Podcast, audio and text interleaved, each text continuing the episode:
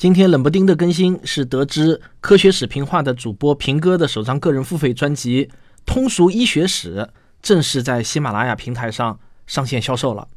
那我就忙不迭的啊，连忙做一个节目要来给他打广告。当然，我先说一下购买方式啊，你直接在喜马拉雅中搜索“医学史”三个字就可以直达了。一点都不恭维的讲啊，平哥之前的所有节目我一集不落的全部听过，我是真心喜欢听他的节目。在我看来呢，一张知识类的付费专辑值不值得购买？最关键的不是看那些眼花缭乱的营销文案，而是看这个作者是个怎样的人。就好像几乎所有的风险投资人都在说，投资的关键是投人，而不是商业计划书的道理一样。所以呢，我想给大家介绍的是平哥这个人，而我自己也觉得我是最有资格介绍平哥的人。我和吴金平老师呢是在上海理工大学的校园中认识的，那是一九九六年，我大一，他大四。从毕业以后，我们一直就是同事，相处二十三年，身边的人都习惯性的叫他平哥，甚至是年龄比他大的人也这么叫。我常常说啊，我比平哥的妈妈都了解他，而他常常说，我好像只有汪杰这一个朋友前面能加个好字吧。在很多人眼里，平哥是个怪人，年过不惑了。每天的早上呢，还是从中午开始，整夜的捣鼓他喜欢的事情。但是啊，我知道他不是怪，而是执着，比大多数人都执着。只要他盯上的一件事情，他就会把它做到极致。大学期间，我们在一个乐队，他吹口琴，我弹古典吉他，他练琴练到痴啊。在食堂排队打饭的时候，也可以旁若无人般陶醉的吹琴，无视所有人的侧目啊！我还记得十多年前，他每天中午到公司楼下吃一碗腊肉面，这一吃啊就吃了六个多月没有换过，直到把那家店给吃关门。有如此遭遇之饭馆啊，还不止一家。平哥有一个很精辟的总结。凡是人少、味道好、价格不贵的饭馆，不出半年总是要关门大吉的。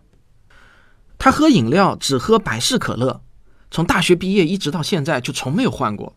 我问他：“你是不是只喜欢百事的口味呢？”他很老实的回答我说：“啊，他根本喝不出百事和可口的区别，但是啊，他就是只买百事，从不更改。”有那么三年，我们一起住在上海浦东，他每天早上出门啊，都会先朝一家报亭走去。等他走到的时候，小老板已经把一瓶可乐和一张参考消息放在台面上等他来取。吴老师放下钱取了东西，转身就走，两人一句话都没有的。他租住的那间小屋啊，到今年已经是第十四年了，只要房东不改，他就不换。自从开设了网络电台，他就一定是每个周日的凌晨更新，五年多来从来没有改过。像这样的例子啊，我还能举出很多。平哥呢很爱琢磨。刚毕业那年，我们经常去吃一家街边的炒面排档。有一天呢，这家排档开始免费送荷包蛋，平哥立即就预言这会引起整条街的排档经济震动，最后呢就会让这个小老板后悔。果然啊，后来的事情被他一一说中。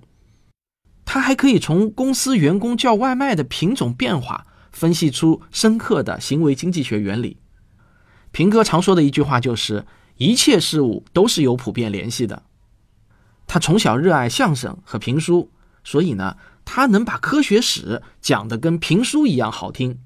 在网络电台的分类中，他的节目分在相声评书类，排名居然经常和郭德纲、岳云鹏不相上下。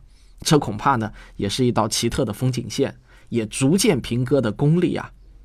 你现在。只需要花两三个盒饭的钱，就能雇一个这样的人为你讲述让人类逆天改命的医学史。你听他怎么用独特的视角去分析医学与人类的关系。更重要的是，这个节目还可以让你收获很多极有价值的医学思维，提高你对疾病的抗风险和处置能力。所以，我要向你诚挚的推荐这个节目。这个给好朋友做广告啊，那我也就不用扭扭捏捏的了，心里也没什么负担。好了，别犹豫了啊，现在就搜索医学史，找到吴金平冒号通俗医学史，马上就可以购买了。